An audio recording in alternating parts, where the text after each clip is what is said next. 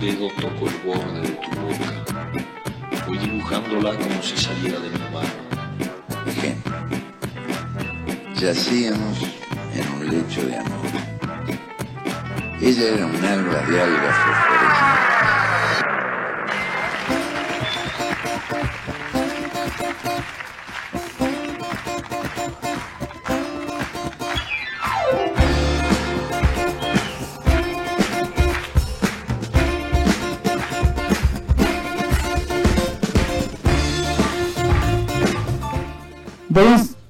Volvemos, a, hola, sí, volvemos al aire, 22 minutos pasan de las 11 de la mañana, ya está con nosotros en el estudio el señor Julián Chacón. Buen día, ¿cómo le va? ¿Qué tal? Acá, cagada de frío. ¿Cómo anda? Eh, Bien.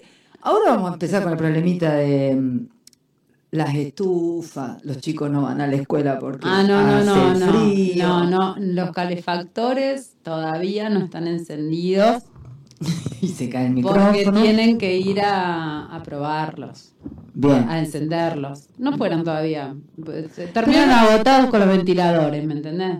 No se puede. Que no se solucionó igual eso. No los necesitamos, o sea, ahora Pero necesitamos Juli, no calefactores. entiendo, ¿quién tiene que ir a prender los calefactores? Eh, del Consejo ¿Tiene que ir todo un co- como que un Una conglomerado comitiva. de una comitiva? La murga se formó. No me Por preguntes favor, por el chicos, sistema el educativo, no me, no me vamos, preguntes por el fondo educativo, no me preguntes por el consejo tampoco O y sea, por los fondos de escuela tampoco. O sea, no, no me preguntes. Perfecto, Maca, No, se sabe, agujero negro, Pero. Eh, pero en serio, esto, esto para nuestro mm, eh, consejo escolar. Chicos, dale. Como dicen los nenes chiquitos que, pila. que viste que conjugan mal. Chicos, dale. ATR. De verdad. Yo sé que son todas personas que entran a, a ese lugar queriendo de verdad ayudar y queriendo colaborar, la mayoría. La mayoría. ¿Qué pasa después? ¿Qué pasa? Que frente a lo más obvio entra como la raíz cúbica de no sé quién y nos quedamos todos atomizados en Todas la las estupidez. instituciones ¿Por están en una crisis eh, eh, muy vergonzosa. Hay crisis es- es cerebral, que- la gente no está pensando, estamos pensando muy poco y te- encima tenemos un intendente que nos dice que nosotros nos preocupamos por las elecciones mm, dos días antes, calcula, nos duerme hasta dos días antes de las elecciones. Bueno, Juliana, vamos a la literatura. Sí, por favor, Por favor, por te lo favor. pido. Hoy Venga. tenemos a, a un amigo, a un amigo al que queremos tanto, un prócer Nosotros de este somos- espacio, porque Sí. todo el mundo lo nombra cada vez que le hacemos una entrevista. Hoy está con nosotros Pedro Santos de Luca. Pedro vive en Mercedes, provincia de Buenos Aires, es profesor de literatura y coordina espacios de lectura y escritura. Desde el año 2020 organiza el ciclo de Instagram Poesía Dominguera, que ahora se llama La Dominguera Poesía. Vamos a preguntarle por, ¿Por qué, qué? esa mutación, que ha puesto en contacto a poetas de todo el país. Por eso todos pasan por acá y lo nombran, al famoso Tato Pedro de Luca. Esta experiencia quedó plasmada en la antología Pasajes Paisajes de la Infancia, Poesía Dominguera Volumen 1, que salió editado por Cartografías en 2021 y derivó en los encuentros autogestivos Confluencia que se realizan trimestralmente en la ciudad de Mercedes. En diversos talleres de creatividad y escritura profundizó las ideas de sus primeros poemarios, Simón tras la piedra, del que hemos hablado el año pasado, que salió por Del Doc en 2022, y el que tengo acá en la mano, esto es para lo que, los que lo están viendo en vivo por, mm, no sé, ¿por dónde está saliendo? Punto radio. Eh, por, por YouTube. YouTube y en Punto Radio. ¿no? Y en Punto. Radio, eh, acá tengo en la mano Sed del Ojal, recién salidito del horno por Ediciones de Otima este año. Bien. Hola Tato, ¿cómo estás? Hola, Tato. Hola, hola, hola. Muy bien. Tato, Ivana te saluda, ¿cómo estás? Hola, Ivana. ¿Sabes qué estaba pensando y pienso cada vez en realidad que Juli te nombra o, que apare- me aparece tu nombre en Instagram, por lo que sea? Digo, él va a poder toda la vida decir, ¿sabes que no? ¿Sabes que la pandemia para mí fue un antes y un después de tantas cosas? Eh, la verdad que Ivana, sí, algo de eso pasó. Eh, no, a veces me, resulta incómodo decir que, que yo tuve como una oportunidad muy hermosa a partir de algo que fue muy horrible para mucha gente, pero es un poco lo que me sucedió. Sí, claro. Y a partir de ahí se transformó en Tato, el amigo de los poetas. O sea, es un poeta amigo de poetas que, que fomenta constantemente la amistad entre poetas. Cosa, Tato, que yo te lo digo desde, desde el cariño, toda esta entrevista es muy subjetiva. Siempre está a favor del entrevistado, pero digo, eh, no. Son amigos. Pero digo, como, eh, bueno, eh, hubo eh, un- una fuerte apuesta que hiciste vos en, en, en tramar a los distintos poetas, pero no tomándote a vos como, como eje, ¿no? Eh, una directriz que decía, bueno, ahora viene tal, ahora viene tal, y no, no, no abrías los contactos, al revés. Generaste nuevos Eh, contactos. Eh, Yo creo que es, que es algo que, que es lo que mantiene viva mi figura, así que es eh, el, el- el haber sido puente y red.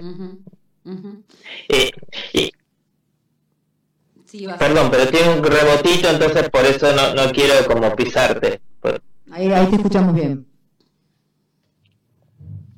No, lo que quería decir es que, que, por ejemplo, me he vuelto referente en algunas cuestiones como, no sé, alguien de Santa Fe se va a Tucumán y me dice, che, me voy a Tucumán, ¿me pasás el nombre de dos o tres poetas para tomar una birra ahí con alguien? Bueno, y eso, eso es buenísimo para mí.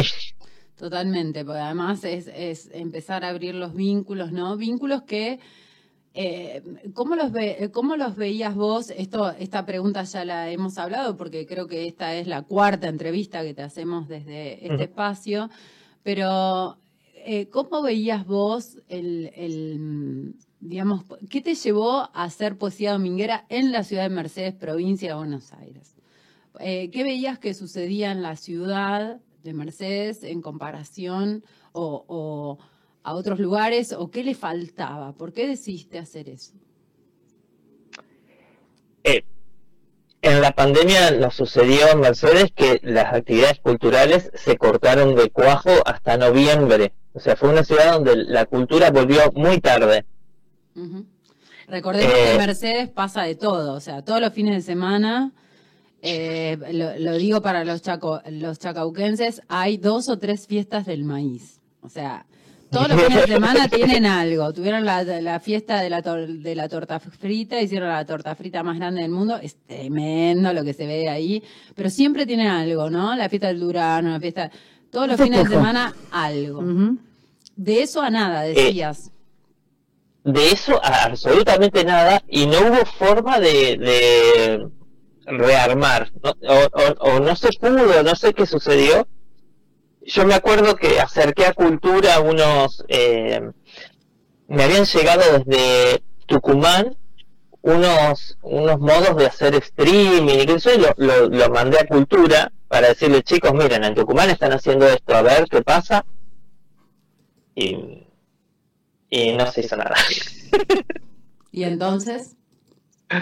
Eh, y entonces Poesía Dominguera fue el, el modo de, de difundir y de conectar con un montón de gente y seguir trabajando por la literatura, que era algo que habíamos empezado a hacer con, con todo un grupo hermoso de, de personas.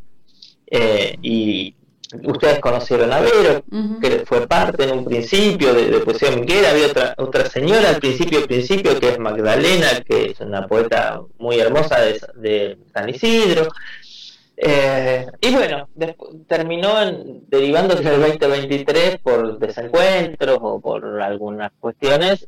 2022 quedé solo a cargo de Poesía Dominguera, ¿no?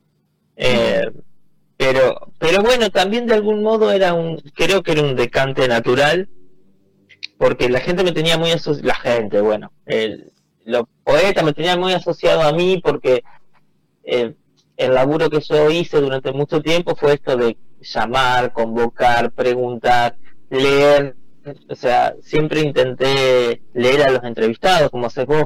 Juli. Eh, eso, eso es algo que siempre los poetas agradecen mucho, mucho, a vos, a mí, en lo particular también. Eh, eh, recordemos para los que no vieron Poesía Dominguera que pueden eh, encontrarla en Instagram como La Dominguera Poesía y ahí pueden ver los vivos. Recordemos que era todos los domingos eh, el- la entrevista que vos hacías con cuatro poetas. Esos poetas eh, leían generalmente sus poemas y era muy interesante porque por ahí pa- se pasa a un poeta neuquino, a uno misionero, a uno de Tucumán, a otro de la provincia de Buenos Aires, ¿no? Todo un entramado súper federal que en general es muy difícil de encontrar, ¿no? Eh, sí, viste que, que ahora yo estoy como mucho más en contacto con ir a Capital muy seguido y, y lo que se ve es siempre, siempre es el mismo entramado. Ujú. ¿no? ¿Qué Creo que lo pasa- que qué te nosotros logramos, con, Juli, eso- con ese entramado, digamos? ¿Qué, qué, qué, eh, qué considerás que, que está bueno y qué considerás que no? yo entiendo el entramado. Quiero decir eso primero. Si, si yo mañana tengo que armar un ciclo, eh, no sé, en el CCK, en el, en el- o en el Colón, Teatro Colón, ponerle que me llame para hacer un ciclo, yo primero voy a llamar a la gente, no solo porque sea amiga, sino porque yo voy a confiar en que me van a proteger. ¿no? Si yo mañana tuviera el poder de decisión de armar un ciclo en el Teatro Argentino de La Plata, a- a- hablando de la federalización de la poesía, yo, yo, por ejemplo, te convocaría a vos, porque sé que me ayudarías y sé que sería un lugar que yo no pudiera... me- me Bueno, podría voy, ¿eh? Ya, ya te confirmo.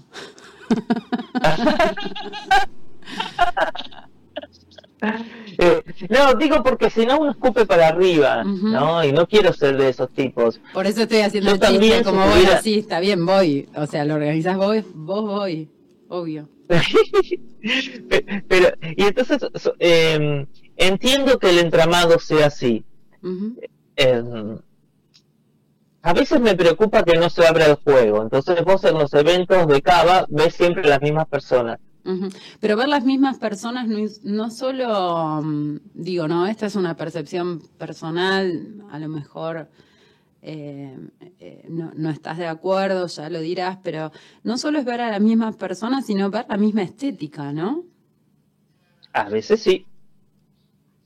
Eh, es- hay, hay algo que, que, que no sé cómo denominar, eh, pero hay algo que, que, por ejemplo, vas a, vas a una lectura, leen cinco o seis poetas y, y pareciera que los poemas son muy parecidos. ¿no? Y, y, medio que te aburre.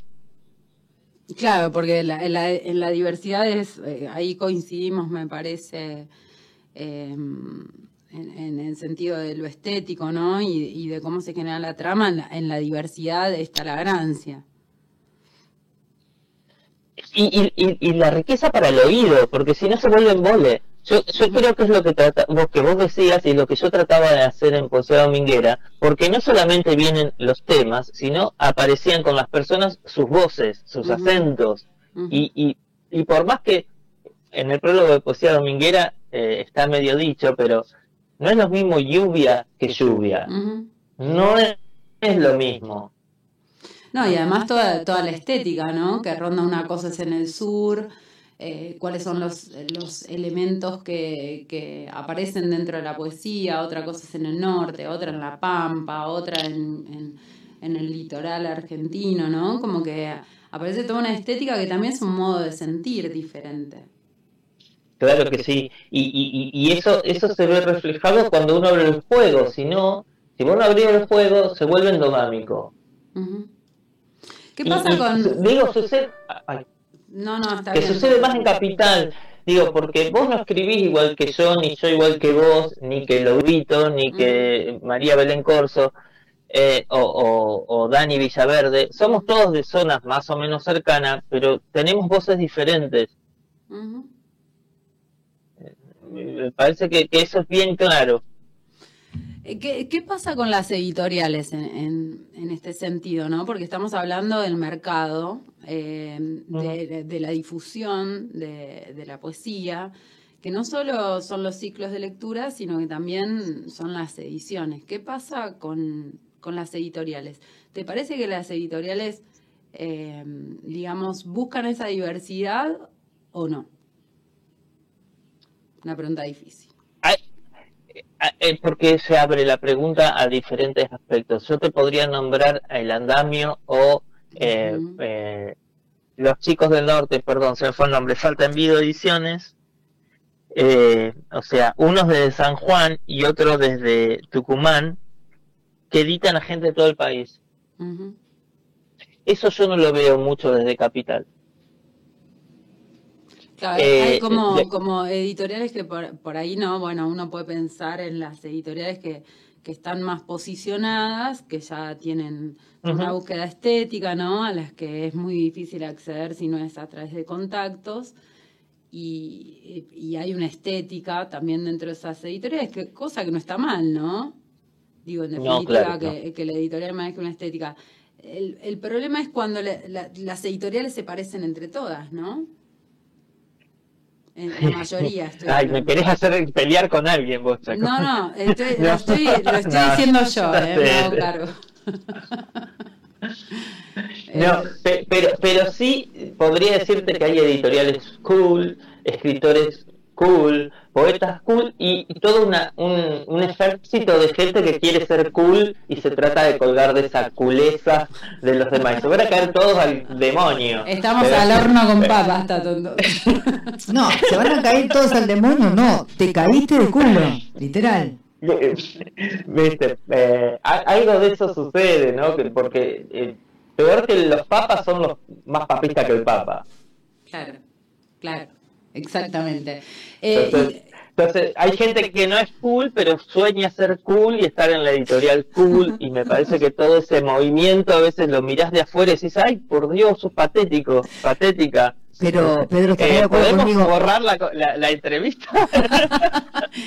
pero es importante que esa gente que está desesperada por entrar ahí entre, porque si no es muy molesta. Claro, tenés razón. Sí, tiene que entrar y tiene que ser feliz porque la gente si no hincha mucho las pelotas.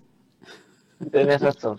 Eh, algo, de, algo de eso pues, debería ser. Eso sería una buena cura para el tema. Anda para allá vos. No, pero qué, qué interesante, ¿no? Porque lo que, lo que eh, de alguna manera quería que, que, sucediera con estas preguntas es poner sobre la mesa, ¿no? Como a veces el mercado empieza a marcar un ritmo y a marcar una estética, a marcar una mentalidad, una forma de sentir y queda por fuera una gran eh, diversidad de poesía que, que no aparece o, aparece en ediciones muy reducidas o en fanzines, ¿no? Y realmente es, es, es una pérdida, me parece, para la poesía.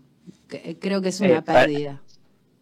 Eh, mira, yo podría nombrarte eh, personas que admiro un montón de, de Tucumán o de Santiago del Estero que jamás son nombrados ni mencionados ni o, Víctor Aybar que lo conociste que, es de Catamarca que es un poeta extraordinario.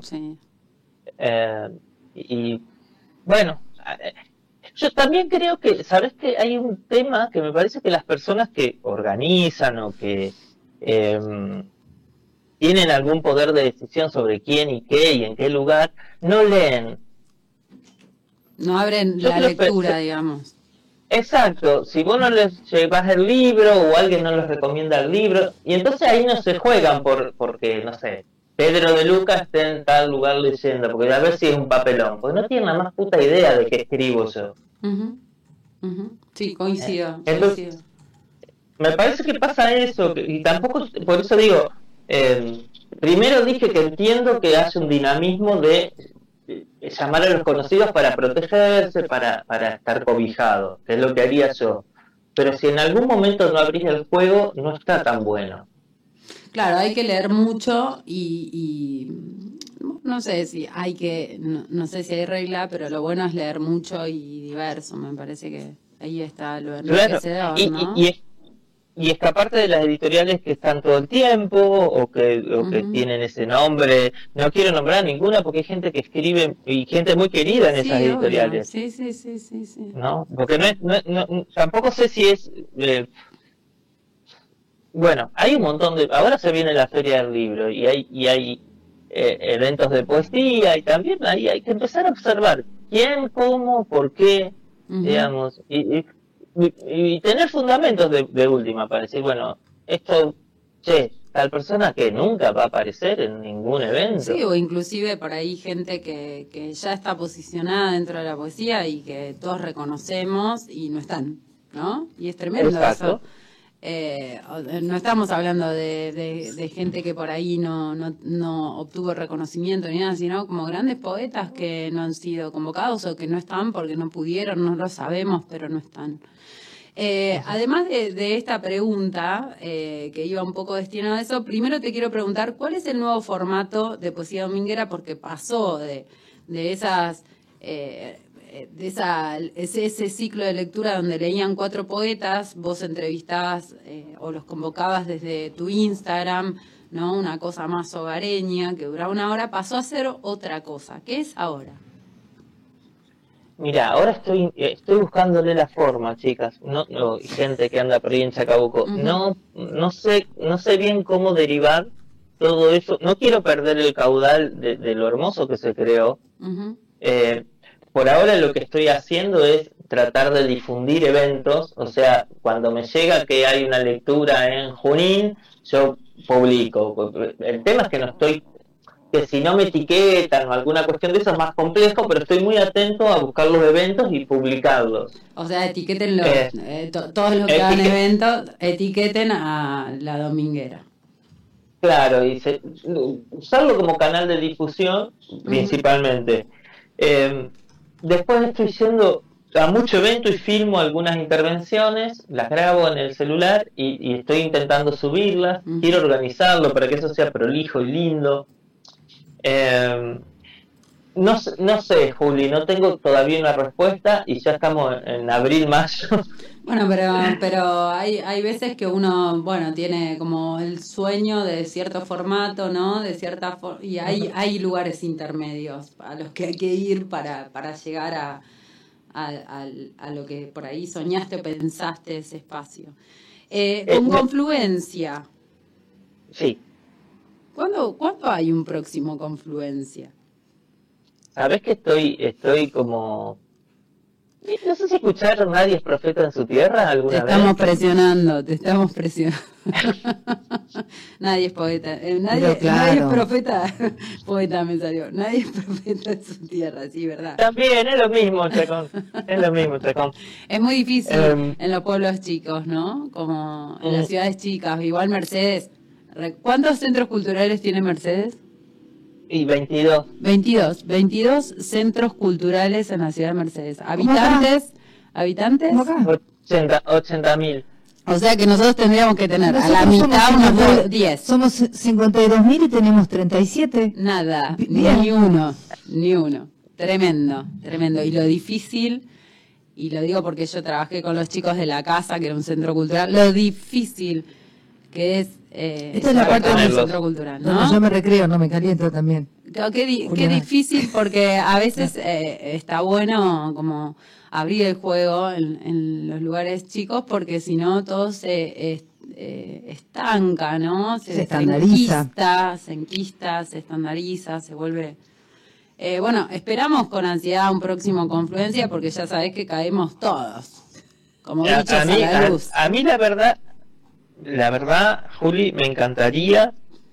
Eh, estoy, estoy también ahí viendo, o sea, para mí es un momento muy difícil. Em, Hay un suspiro ahí Yo- que, es- que es de como de- que estás agobiado, Pedro, con el tema. es que es triste, es triste, Ivana. Ujú. ¿no? Yo mientras fui un segundón eh, que acompañaba a otra gente, era la persona más maravillosa del universo. Ajá. Y cuando asomé un poco los brazos, eh, ¿Quién me arrasó? a- apareció ¿Qué la carajo? invisibilización. ¿viste? Claro. Estoy invisibilizado, Mercedes. Yo no presenté sucede. el libro acá. Suele suceder. Pero ¿por qué, no, ¿por qué estás invisibilizado, Mercedes? ¿Qué pasó? Como No te lo hiciste sé. visible, te invisibilizaron. Eh, algunos artistas que no están más en Mercedes me contaron, ah, ¿viste? Me dijeron. ¿No? Te la- te Gente que dicho. hace otros tipos de arte ¿no? Y que de- eh, hay gente que escribe, que esculpe, que pinta, que, y- o que hace música que no vive en Mercedes, pero que es de Mercedes, eh, eh, charlando sobre estos temas, me dijeron, y es que eh, sí, o te tenés que ir o bajar la cabeza. Y la verdad que, bueno, eh, estoy con un paso, con un pie fuera de Mercedes. Miti, miti. Es muy difícil, ¿no? Porque si uno, si, si hacemos el paralelismo en Chacabuco, por ejemplo, tenemos una figura como Haroldo Conti, eh, un escritor recontra reconocido, no solo en Chacabuco, no solo en el país, sino en otros países. Y de repente eh, en Chacabuco tenés solo la asociación Amigos de Haroldo Conti, que es una asociación sin fines de lucro, gente que por ahí eh, quiere recuperar la figura de Haroldo Conti, pero después venís a Chacabuco y encontrás un solo cartel que fue puesto hace creo que cuatro o cinco años con algunas referencias eh, a la obra de Haroldo, pero después no hay señalizaciones, ¿no? Como cosas Claro. medio raras, no hay museo, eh, no hay nada de Haroldo Conti. Y ahora, ahora no me va a salir el, el apellido, pero hay un, un chico que es eh, concertista, creo que se llama Agustín Tocalini, puede ser, eh, que está tocando con la filarmónica y no sé qué, y en Chacabuco nada. ¿No? Claro. Entonces, ahí Claro. hay, hay, hay toda una cuestión, hoy, eh, antes de esta columna estaba Juan Pablo, que podríamos tirarle a Juan Pablo, que es qué pasa con la política y la cultura, ¿no? Eh, bueno, ¿esperamos algo de, desde, desde lo institucional en cultura o, o nos abrimos? Yo creo que hay que abrirse, que, que todo lo que Yo esperemos yo sa- institucionalmente no, no va a estar y no está bueno que esté tampoco.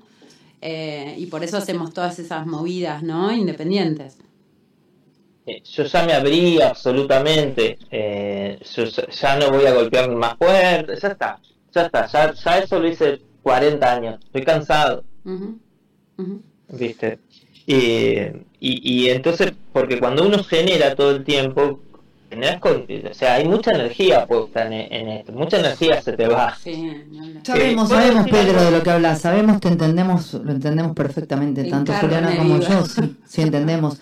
Lo que sí quería decirte, más allá para donde quieras ir vos, porque este es tu espacio y el espacio de Juli, eh, cuando las personas son molestas, eh, pasan estas cosas.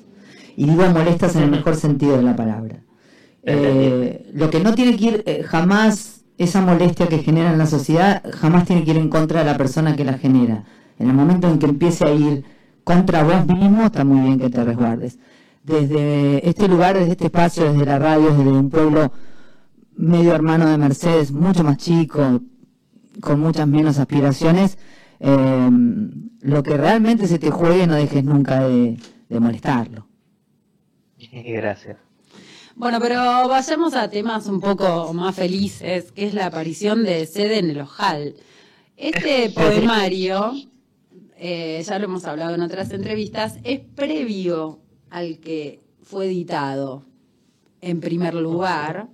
El que fue editado en primer lugar fue Simón tras la piedra el año pasado y este fue tu segundo poemario. ¿Por qué salió segundo si en realidad lo habías escrito primero? Porque es un libro muy íntimo, en el que en el que hay algunas verdades o algunas cuestiones eh, biográficas, autobiográficas, aunque hay mucho, es literatura esto, ¿no? Eh, em, y yo no quería que nada de lo que aparece este libro me etiquetara. Exacto. ¿entendés? Acá hay algunas cuestiones difíciles que cuento, eh, que ahora, eh, primero que me conocieran como poeta y después con las cuestiones que aparecen en este libro. Ujú. Eh, vos decís, aparecen cuestiones de, de- personales, ¿no? Hay como, Ujú. el- eh, es difícil a veces explicarlo a esto, pero vos crees en la, digamos, cre- ¿crees que la poesía es autobiográfica o crees que hay como una temática al borde, pero, pero ahí se rompe y hace otra cosa la poesía? Eh, creo lo segundo. Eh, yo laburo un montón las cosas personales en, en- en- con mi analista los jueves, Te mandamos un beso a la Eh, analista. obviamente, que me, man- que me mantiene acá vivo. Eh, Y, y entonces eh, creo que puede aparecer el- el- lo que sea de material autobiográfico en los poemas puede aparecer precisamente porque está trabajado y elaborado en otro lugar. Y esto no es una, una poesía del yo que solo cuenta, me pasó esto, pienso esto, quiero esto. Hay- hay- creo que hay un juego también. Eh, vos decís, bueno, aparecen cuestiones personales. Algunos poemas que eh, originariamente formaban parte de este libro, ¿fueron eliminados acaso? ¿O están todos? Están casi todos, y los que no están es porque realmente no me gustaban los poemas y no por el tema. Creo que no cerraban o, o porque también puedo decir que estos poemas algunos son del 2017 Ajá. y otros son del 2022. Entonces, eh, no, no soy el mismo, por suerte. No. Eh, segunda pregunta, ¿se enojó alguien por los poemas que aparecen en sede de Ojal? Mira, em, Si te digo la no, verdad. no lo sé, no lo sé. Pero... Eh, hay, hay, lo que pasa que, por ejemplo, no hay no, hay, hay como si querés secretos familiares revelados, ¿no? Pero yo no sé eh, qué parte de mi familia lo leyó y qué parte no. Eh, después hay alguna cuestión, me tendría que meter un tema medio escabroso, pero, pero No, hay, no, hay algo que tiene que, Sin detalles. No, pero co- como un tema muy difícil de cuando era niño y que, que, que fue muy negado por alguna otra persona que habló sobre este tema acá en Mercedes, e incluso se, se los acusó de mentirosos a esa persona. Yo no me animé en su momento a decir, a mí también me pasó. Eh, bueno, y, y entonces, bueno, está ahí en el libro, alguien por ahí lo lee en algún momento y me Pero no te llegó pregunta, la "Che, queja directa de decir, che, escúchame, ¿cómo escribiste este poema acá? No, eso todavía no. Bien. Eh, no, pregunto porque a veces eh, eh, hay una dificultad, ¿no? Eh, cuando uno hace arte, usa parte de, lo- de- de la experiencia, pero que no es la experiencia misma, no la refleja. O sea, usted no crea en todo lo que lee. No, pero claro pero que no. hay, hay gente que por ahí se siente como herida porque tomás algunas cosas para, para escribir, pero la poesía hace de eso algo más. Otro ¿no? juego. Otro juego, exactamente. Bueno, no quiero que nos demoremos y, y te hago una pregunta antes de que, de que eh, compartas con nosotros algunos de los poemas de C. de Ojal. Eh, ¿Dónde se puede conseguir el libro? Eh, está en cúspide, en, en la cadena cúspide, está ahí dando vueltas. eh, y después algunos tengo yo. Eh, y así. Y así. y después le piden amigos y yo le mando al amigo y el amigo le reparte. Exactamente. Bueno, ¿qué nos vas a compartir de este poemario? Eh, les, voy, a- les voy a compartir, eh, les voy a leer- compartir legado. Digo, para no, para no compartir algo tan denso, ¿no? Que- y además porque es el que le da nombre al libro. Bueno, legado. No heredé tu tierra, el paisaje de tu cuerpo es tan lejano como el pan que no pariste. Me heredaste, en cambio, un nombre de piedra con su templo y su traición de gallos, un sabor a monóxido en el aliento, una caja de bombones huérfanos que no entendí jamás por qué guardabas, hasta que un día lo supe. Hay algo en la sed del ojal que no me es ajeno. Tremendo, hermoso. Yo tengo un montón acá marcados. Eh, pero no me puse post-it, entonces me, encuentre- me cuesta más encontrarlos. Pero hay uno que, que, que dije, qué buen poema, que es Jano. Ah, y es más, más celebratorio, ¿no? Eh, por ahí es uno que, que está puesto a... Este es uno que no iba a estar, Juli, pero lo dejé porque sí, para cortar un poco con la densidad, ujú, Me imagino. ¿no? Eh, pero probablemente no sea el poemazo, pero un poema que quiero porque, porque aliviana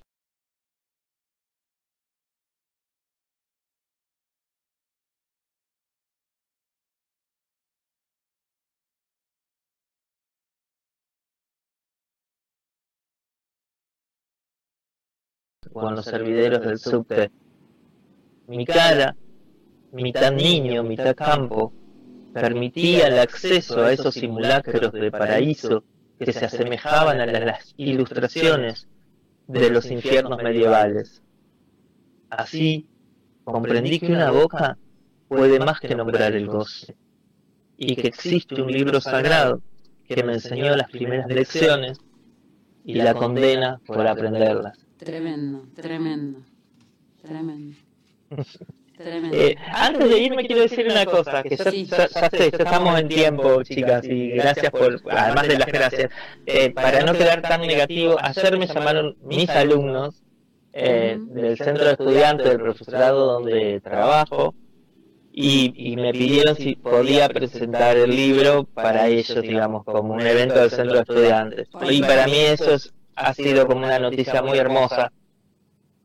así que probablemente se se presenta en Mercedes a través de mis alumnos. Ni los pares, ni los pares profesores, ni los pares escritores, pero sí mis alumnos que es donde uno ha dejado algo. Es lo más hermoso que puede pasar, ¿no? Cuando, Por eso lo quiero contar. es precioso, la verdad me imagino tu, tu, lo que te debe haber conmovido y la felicidad que te debe haber traído que te lo pidan, ¿no? Que, es otra manera de compartir eh, algo que va más allá de los contenidos y demás. Eh, nos despedimos con dos más. ¿Tenés dos más ahí para compartir? Sí. Bueno, eh, voy con unos cortitos de la segunda parte. profecía. Necesito escribir un poema que vuele como un diente de león. Hierba amarga, Soñé que te despedías con un beso, pero no fue el beso lo que me despertó, sino la despedida. ¿Te das cuenta? Tanto pedirle sueños al inconsciente como para que ahora desvelen y duela. Y uno, otro pequeñito que se llama Mecanismos del Silencio. Los callados, los que fuimos acallados, reconocemos los mecanismos del silencio. Organizamos el calendario del deseo, sembrando desiertos sobre la piel que, ante la mínima posibilidad de agua, florece. Tremendo. Tremendo. Bellísimo. Tato, eh, se viene el próximo poemario. ¿Estás trabajando en eso? Todavía no, porque estás con sí. ¿sí? No, tengo un poemario cerrado que creo que es muy precioso, eh, donde eh, estoy contando la historia desde mi bisabuela a mi sobrina. Hermoso. Eh, así que estoy muy contento con eso, lo estoy cerrando. Estoy cerrando en este momento, creo que voy a entrar en clínica el mes que viene cuando termine un trabajo que estoy haciendo de leer mucho. y tuve que suspender mi escritura, pero, pero ya, ya, ya estoy en eso.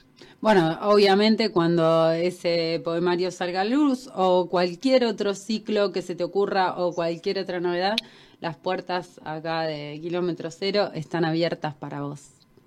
Gracias chicas, muchas gracias. Te mando un abrazo gigante y gracias por pasar otra vez por acá. Gracias. Un abrazo. Bueno, se emocionó también eh, Pedro. Es como el papá de, un poco también de este espacio, ¿eh? Sí, sí, sí. Es, un poco... vos y él son como coautores un poco. Y yo lo, lo conocí eh, ya entrevistando acá y a través de, de Miguel Roncino. Eh, le dije, ¿lo conoces? ¿Viste lo que hace? ¿Qué sé yo? Y ahí Miguel me dijo, sí, es Tatito. y ahí lo conocí a, a Pedro y bueno, empezó esta amistad que la verdad agradezco un montón que nos hayamos encontrado y, la verdad que siempre le sacamos jugo cada vez que nos vemos. Julio, muchas gracias, como siempre, por traer estas cosas que nos, nos mueven, que nos hacen pensar. Eh, después vas a tener que tener algún intercambio porque es un momento en donde hay que estar cerca de Pedro. Nosotros nos volvemos a escuchar mañana a partir de las 9.30, como siempre, en este invierno desolado. Eh, y chicos, bueno, ustedes ya saben, nosotros, ya lo dijo el intendente, pensamos dos días antes de la elección, así que Duerman la siesta. Duerman la mona. Hasta mañana. Kilómetro cero.